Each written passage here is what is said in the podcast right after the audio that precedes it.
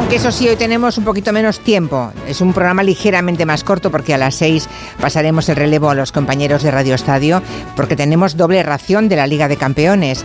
Tenemos a las 7 menos cuarto el partido entre el Shakhtar Donetsk de, Ucrania con el Barça y más tarde será el turno del Athletic de Madrid que hoy se enfrenta al Celtic de Glasgow.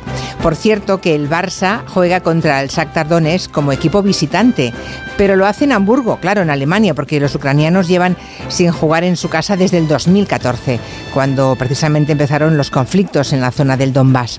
Allí sigue la guerra. Bueno, en realidad la crónica de actualidad de hoy es la crónica de la guerra. En Ucrania, desde hace casi dos años, pronto los va a cumplir, y en la franja de Gaza, desde hace hoy justo un mes.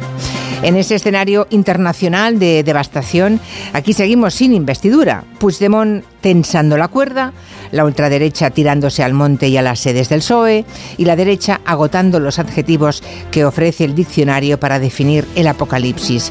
Pero por gruesas que sean las descalificaciones, Vox ahí siempre les va a ganar en ese terreno, con una particularidad que puede ser incluso un efecto secundario. Actúa todo eso como argamasa del votante progresista. A más gritos e insultos, mayor cierre de filas en el electorado, múltiple y diverso, que puso en el Congreso más de la mitad de los diputados.